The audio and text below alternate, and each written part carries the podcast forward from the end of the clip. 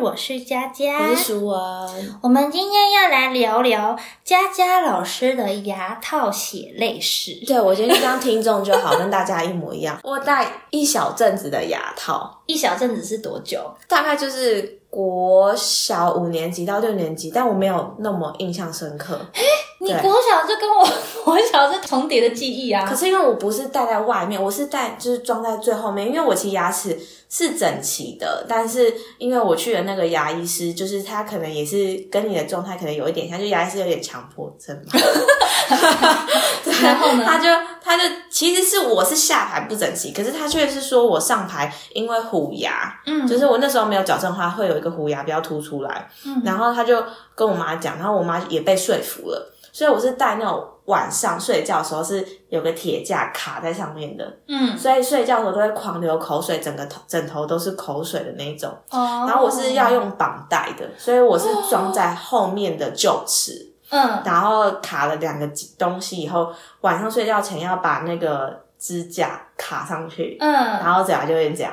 我觉得嘴巴撑着睡觉，嗯，那撑着一定流口水啊，所以我那时候就是我小时候我自己觉得我自己蛮恶心的，好像什么整人节目，可是确实戴了之后，真的那虎牙就进去了，嗯，就打牙时候，对，然后那时候就是牙师就。进一步说，那要不要调下排？因为我下排是真的不整齐。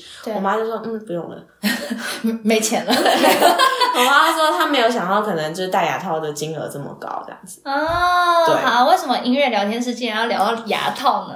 等一下我们也会讲到，真的跟你心灵层面有关，太好笑了。因为如果认识我的人的话呢，大家都知道，就是我几乎都是戴着牙套很久了。那我先来讲一下，其实我现在嘴巴里还是有牙套，就是所以我讲话有时候就是会口齿不清。但是呢，我这个牙套呢，在下礼拜四就要拆掉了，所以 下次我们在录音的时候，我就不会有这个牙套了。但是呢，我到底跟这个牙套相处多久了呢？噔噔噔噔，答案是六年半，快七年。太惊讶了，就是 超久的。我告诉你，我身边所有人听到这个数字，他们都瞠目结舌，他们都说：“怎么可能有牙套可以戴这么久？”然后我就说：“嗯，有，我就这样。”然后，而且更好笑的是，我戴了第二次牙套。我国中戴了一年半的牙套，只有上排八颗，你应该好像有点印象。这又是血泪史第一段，好，所以我根本就是牙套达人，所以很多人都在问我牙套的问题，所以我觉得今天就借由这一集，我来把我所有牙套心得分享跟大家分享一下。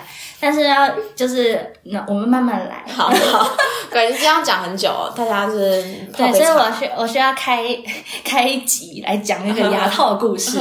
我要从哪里讲起呢？从国中那一次，第一次，一开始我是牙齿乱，所以我第一次戴牙套呢，只是牙医觉得哦牙齿太乱了，所以我们把牙齿排列整齐就好。所以我那时候只有戴上排八颗牙，就是微笑线会露出的那八颗牙。嗯，然后当然把牙齿排列整齐其实是蛮快的一件事，所以我那时候才戴了应该是一年半吧。可能不到一年半，一年多，嗯，然后就把牙牙套拆了。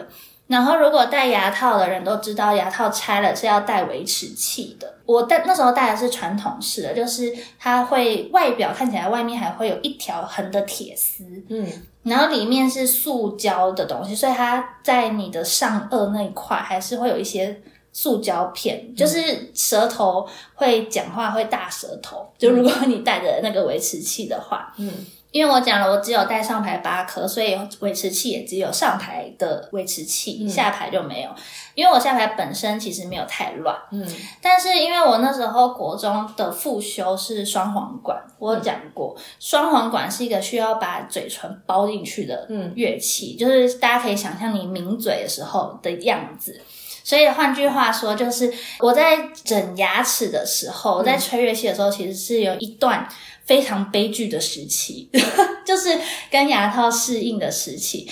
然后，所以我拆掉牙套以后，你还要带着维持器吹双簧管，根本就是不可能的事情。嗯，然后那时候又是很很紧绷的升学时期，嗯，所以我根本就很难把那个牙套长时期戴在我的嘴巴上，嗯，所以它就渐渐的 牙齿就跑掉了，因为牙齿其实是会会移动的，如果大家知道的话，嗯，而且那时候因为是国中嘛，所以高中等于还是都还在成长发育期，所以牙齿和骨骼的。的移动变化还是蛮大的，嗯，所以我后来大学以后，我的牙齿上排就有一颗侧门牙，它就也会就有点突出去，就变斜的，然后我的咬合就不正，就我上排就比较往外，就有点像龅牙，可是没有到那么严重。就等于说，我前面的门牙是没有办法跟上下门牙咬咬起来，但是后面是可以的，所以吃面啊什么就很麻烦，就咬不断。所以后来呢，我到了研究所以后，回台北念书以后，我就又开始戴了我的牙套，所以我就从二零一四年戴到了现在。二零一四年是我大学毕业的那一年，对啊，就是我大学毕业回来回来台北念书的时候，嗯，就是这样，所以我就带了研究所到现在，对，然后这次就是全口矫正，上下矫正，但是当初医生跟我说我只要戴两年半，但我现在戴了几年呢？七年，为什么从两年半变七年？啊，这个问题真是问的太好了，我真的不知道。但是呢，我可以讲的是，就是，嗯，因为这次我全口矫正嘛，所以我还有包含。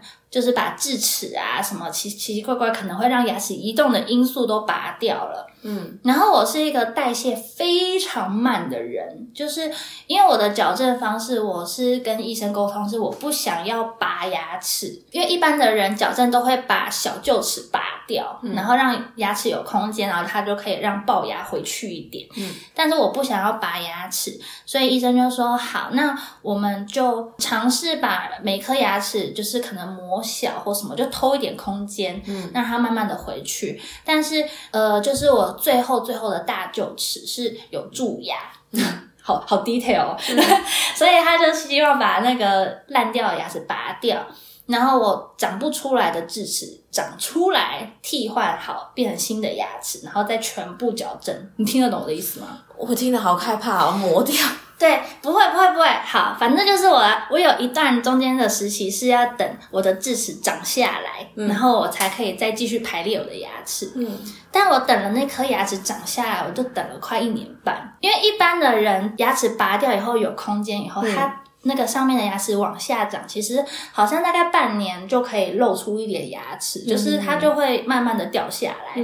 但是我真的不知道为什么我的牙齿就是就很缓慢。嗯，然后而且你知道缓慢到多好笑？就到了一年半以后，其实我真的也受不了，然后就想说，医生我们要不要就是能不能就是把肉化开还是怎么样？就是可以直接把那个牙齿拉出来嘛？然后医生也受不了，他就说好，那我安排。那个可能下下周，然后我们看可不可以就是动画一小刀啊，然后把那个牙齿，因为我们就一直照 X 光，其实那个牙齿都有在很慢的往下移动，嗯，但是那个牙齿就是迟迟没有办法露出头，嗯，所以他就安排我去做一个手术，也呃讲手术太可怕了，但是就是看看可不可以把那个牙齿露出来，然后后来很好笑，就是我们都定好时间了，嗯，结果那一天。大台风天，然后就是停班停课，嗯，所以那天我就又不能去把，就是不能画刀，然后让那个牙齿出来，嗯，因为那个都是特别安排的时间，其实没有办法随便调整，嗯，所以那天台风天过了以后呢，我就想说，天哪，我真的也太太衰了吧，嗯，但是连这个这个机会都不给我，嗯，但是你知道我后来到了那个原本预定要画刀的那一天的下一周。我的牙齿就露出来了，嗯，所以我根本还好，我没有去白挨这一刀，因为下一周那个牙齿自然而然就掉出来一点，嗯，然后后来就等那个牙齿慢慢的长出来，长出来，哦，真的也是等到天荒地老，就是很久，所以我觉得。多一两年是我自己的问题，就是那个我自己本身牙齿长得很慢，嗯，那我可以接受。但是为什么会到七年呢？我觉我真的没有想到你有这一段，就是跟牙齿奋斗的。我告诉你，我奋斗的可长了，对，而且因为你知道，我戴牙套，我戴的牙套还是是传统型的铁丝牙套，就是看看得出来大钢牙的那种牙套。然后我那时候二零一四年戴的时候。呃，影视美刚刚开始，就是大家开始知道哦，有一个透明牙套，然后它是就是可以可以拆卸的这样什么的。可是因为那个时候那个影视美才刚出来，它的价位其实蛮高的，然后也没有人知道那个效果好不好，所以我那时候就还是选择了传统牙套。嗯，因为同时期其实我哥哥有矫正，然后他就选择了。哎，他后面他就选择了影视美，嗯，然后我现在在此要强烈呼吁大家，如果你是要戴牙套的人，然后如果你今天又是有金源 OK 的话，嗯，拜托你要选影视美，不要不要选那个什么铁丝的牙套，那个舒适度和那个过程。多花一点钱，绝对是值得的。嗯，它其实维持的效果和移动牙齿的效果是跟传统铁丝是一模一样的。嗯，然后但是它又更好的是，它可以强化你清洁牙齿啊。你只要把牙套拿掉，你就可以用牙线啊，或正常的刷牙。嗯，然后外观上也可以看起来比较漂亮。嗯嗯，然后你也不会一直磨到你的嘴皮。嗯，然后你换线啊，每次去医院排。排队，然后看牙齿，然后要换那个铁丝，换那个橡皮筋，那些种种的时间，多花那几万块，绝对是值得的。绝对不要浪费自己的，不要当下手软，然后不想不想要投出那四五万，拜托，绝对一定要。而且因为现在的影视美的价位可能跟传统牙套已经差不多了，嗯嗯，所以我我觉得。嗯，不要手软就花钱做影视美。确实这几年就是“影视美”这个词就是蛮常出现。对啊，因为相隔了六七年，而且牙医就是诊所外面其实都有他们的广告。嗯，可是当然它一定会比传统牙套贵，呃，消耗的材料也会比较大，因为铁丝毕竟就是。耐受力还是比较好，但是隐适美它是亚克力材质，所以你如果是有可能会磨牙的人啊，那你的隐适美牙套一定一天到晚都破损。嗯，但是我还是觉得隐适美是值得的。嗯，因为我觉得就是有的时候我们在看一个价钱的时候。都要忘记它的成本，比如说它就是省掉你多少时间啊，省掉你多少的心理的呃压力呀，或者是你的焦虑啊，或者是你出去跟人家社交啊，这些这些隐形的成本是看不太到的。没错，所以在此呼吁，绝对要做影视美。嘉嘉老师真心推荐，因为我觉得我为什么戴牙套戴这么久的过程，因为我身边的朋友听到这些。都觉得天哪，不可置信。然后大家都说你的牙齿有这么乱吗？其实我看你牙齿也没有很乱啊，为什么要整那么久啊？巴拉巴拉。其实我后来有自我反省一下，因为我一直在考，我一直在思考说，为什么我会整的比人家久这么多？嗯，但我后来得出有一点点自我反省的心得，对，就是因为其实我。当初我看牙医，我是一个很安静的病患，就是就是我很相信专业，嗯，所以我都觉得，嗯，如果我今天牙齿我觉得哪边特别突出，哪边特别奇怪，嗯，其实我都不会跟医生讲，但是，嗯，就是我都会觉得医生他看了他就知道他要调哪边了，那或许这边比较突出是因为他另外一边在找空间啊，或什么什么，我就会一直在帮医生。就是想理由，嗯，但是呢，其实我后来觉得应该要适时的去发问。我觉得发问其实很重要，在医病关系中其实也是蛮重要的，因为医生也需要让病患知道他现在的疗程在哪里。嗯，然后或许有些地方的确是医生他很忙的时候，他没有办法去兼顾到，或者他漏看了，他可能每次看这个。人的嘴巴都是一个月才看一次，然后看这个十十秒钟、三十秒钟，他或许一定会漏掉某些部分。嗯，如果能适时的合作关系是良好的话，就是提醒一下医生说：“哎，请问医生啊，我为什么这边这这个牙齿好像都会卡到啊，或者是这个牙齿好像太下面了啊，这个牙齿会咬到我的嘴皮啊，什么什么什么，就是应该还是要适时的去反映一下，那在调整的速度可能就会更快。”嗯嗯，应该是说，专业它还是是遵循着一个我们说的 evidence base 在在进行，所以它只是一个就是平均。对平均值，嗯，但它不会是符合个别化，嗯，对，所以这个个别化就必须要由个案本身他自己去把他的需求、他 care 的点讲出来，那这个沟通的方式可能就是。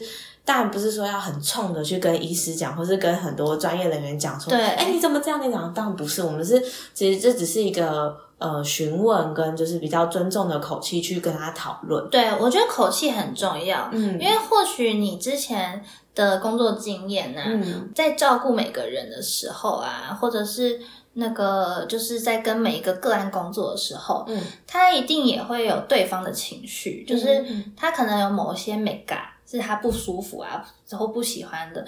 那如果他都不适时表达出来，你也不知道从哪里帮助他。嗯，因为我觉得像我自己在教学的时候，我最怕遇到的就是，呃，看起来都很乖的小孩。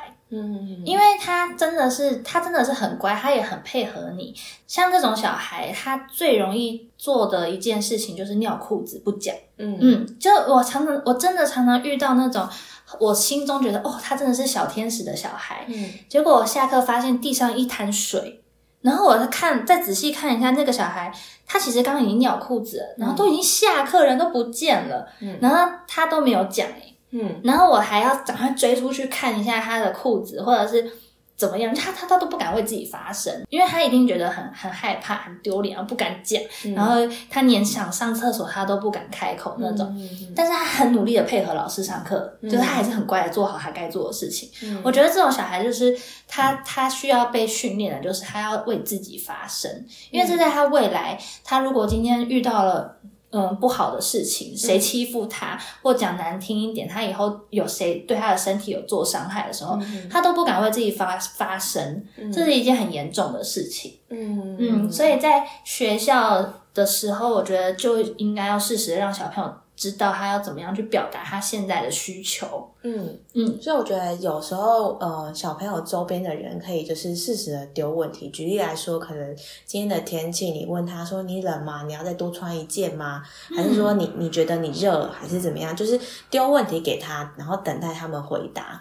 而不是有，就是可能家长或者是其他的照顾者会觉得，哦，我就是觉得你冷啊，所以我给你很多外套。对对，就是要引导式的提问，然后让小朋友慢慢学习要怎么样去表达自己内心的想法。嗯嗯嗯嗯嗯，对。所以我觉得我现在也是从这个牙套事件，嗯，慢慢的了解啊，其实自己还是有一些表达不足的地方。嗯，所以在这种合作关系中，可能就会导致时间延长。但最后受苦的还是自己，对，因为这个部分还是呃，对某方面来说是自己不够勇敢去讲这件事情，也有可能。但我觉得从这件事情当中很棒哎，你你有发现自己这个？对，我真的是从我的牙套体会到我的人生哎，而且这个就是很有用的知识，就是之后可以继续。使用下去，不要等到你都是已经住院大病了，你才意识到这件事情。真的，所以我的牙套前前后后加起来历程有八年半吧。我真的没有想到，因为我就是想，我没有想到你有跟牙套这段故事，真的。因为我我上礼拜跟你说，我说说我要聊一集我的牙套，对我真的是满脑子问号，我说 牙套有什么好聊的？我想说，如果你要聊减肥，或是聊什么，我还可以理解。说哇，牙套，然后我也是刚刚才知道牙套原来这么久啊。对啊，而且我要再补充一点，就是其实我国中，我刚刚讲了，就是我的副修是双簧管，所以我国中，我国小六年级就因为要戴牙套这件事，但是又遇到要术科考试，所以我就延到考完术科大考才。戴上牙套，嗯，那换句话说，就是我曾经已经到了数科，就是数科的巅峰时期，就是因为考试前都会把自己的程度挑到一个最高点，然后好不容易考进去这个学校以后，我戴上牙套以后。然后我吹双簧管，我觉得我吹乐器的时候，我的程度是降到就是连初学者都不如，因为那时候完全找不到你吹，就是你练习的位置，你的嘴型完全都不一样。然后你嘴巴还有异物，就是有那个铁丝嘛，然后矫正器啊，然后你包竹片的那个嘴巴的位置完全都不一样。嗯，然后我记得我那时候就是真的是有半年。那个音乐程度，就完全吹出来声音难听至极，就就真的是比初学者的那种那种声音还不还难听。然后那时候到国中的时候，复修老师就有好几个我同班的同学，也都是他的学生。然后我就记得那时候那个老师就有跟我妈说，就说嗯，现在那个佳佳的程度啊，就是跟大家有很大落差。嗯，但他就是用笔的，他就用手比，他就一个就是比在，他说大家是在这边，然后就比在头这边。嗯，然后他说，可是佳佳的程度现在是在这边，然后就比在胸口这边，这样，就你知道那个差距就是这样。然后，但我自己也知道，但是其实那时候当然有一一段，我觉得。蛮挫折的时期，但还好是复修。如果今天是主修，我就死定了，就应该是超彷徨的。但是因为我觉得这些东西就是真的是靠时间，因为有一天就会突然，就可能上学期都很悲惨，就是吹起来都很悲惨，但是到下学期可能某一天突然就是适应了那个牙套还是怎么样的，你就会突然找得到位置，嗯，然后又可以恢复以前的水准，嗯，对，所以就又好了，但是。就是过程的痛苦，就只有自己知道。对我突然觉得有点幸运，自己选的是选乐器，好像没有什么吹管的痛苦。对，因为管乐器就真的跟嘴巴很有关系，所以拜托选影视美。这是这几个结论。对呀，如果大家有对于牙套啊，或者是一些矫正的一些经验谈，或者是你现在有任何疑问，你都欢迎私讯佳佳老师。我以为你是要说有没有影视美的厂商来，就是 来跟佳佳老师聊聊，我可以写心得啊。我已经矫正完了耶。可是你，我记得你上次不是说你之后可能要哦？对对对，因为现在维持器啊，可以选择传统铁丝的那种，或是隐适美的那种。对，所以我就是会戴隐适美的那种。对啊，我记得你上次是这样跟我说的。对，但是呢，因为目前我还没有把我的牙套拆掉，所以我还不知道隐适美戴起来的感觉是怎么样。但是呢，我光是想象，我都可以知道它应该是比铁丝牙套好非常多，比较舒适。对，而且我觉得大家也要再提醒最后一件事情，就是因为我刚刚讲了，就是牙医他为了美观啊，或者是角度的东西，他可能都会希望你可以磨牙齿啊，或者是用各式各样的方法偷一点空间，让他牙齿排列很整齐，在医生的美观角度是很整齐。嗯，但是。要记得你当初为什么要矫正的初衷，因为我当初的矫正的目标，我只是希望可以咬合，可以可以碰得到牙齿就可以了。其实我没有很在乎我的牙齿一定要对齐什么角度啊，什么什么的。我只要觉得它不要龅牙，它可以咬合，它可以功能性达到就可以。嗯。可是最后这两三年，就是医生一直在强求那个几厘米的刻度。嗯。但我真的好几次都已经心灰意冷的跟他说，我觉得可以了，我觉得很棒了，因为我的牙齿天生少长一颗，所以它的角度跟一般人一定会不一样，所以我就一直觉得可以了，可以了。但是医生一直说没关系，我们再试一个月好不好？再调一次就可以了，再调一次。这句话听了多久啊？做做了多少次？大概一年半以上。对，然后而且他都他都用心机骗我，因为他都在说，那你维持器要选哪一种？我们先来跟你谈谈维持器好了。想说他讲了十八次吧？对，我就想说，哦，终于要拆了吗？维持器要来告诉我了吗？好开心哦！然后呢，就这样子，至少他跟我解释了，我觉得五次维持器的差异，就有由此可见，姜老师真的非常有耐心。对，解释到我已经跟那个就是来解释的每次人都不一样，就是他们可能都是助理、牙医助理吧，我也不知道。然后。我就跟他说：“嗯，我知道，其实他已经跟我讲五次了，这次真的要拆了吗？”然后牙医助理就会微笑的说：“嗯，应该吧。” 所以呢，希望我这个礼拜终终于可以把我牙套拆掉，但是应该是真的，因为这次有约了，就是齿模师啊什么什么的。好，好，那就好，祝福你，就是顺利拆掉你的牙套。对，希望我之后录音的时候口齿可以清晰一点。但再听听看你的声音有什么不一样？对，让大家听听看牙套前、牙套后。哎，我跟你讲，还有更好笑的是，因为这次不是都戴口罩嘛，是疫情疫情影响，全部戴口罩。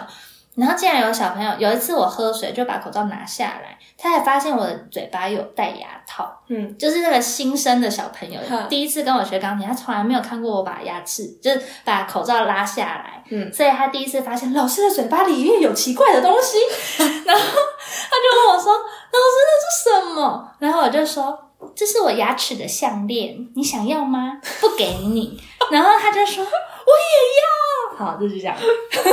老师真的是也是蛮机灵的。对，就是牙齿的项链，小朋友想要还是没有的哟。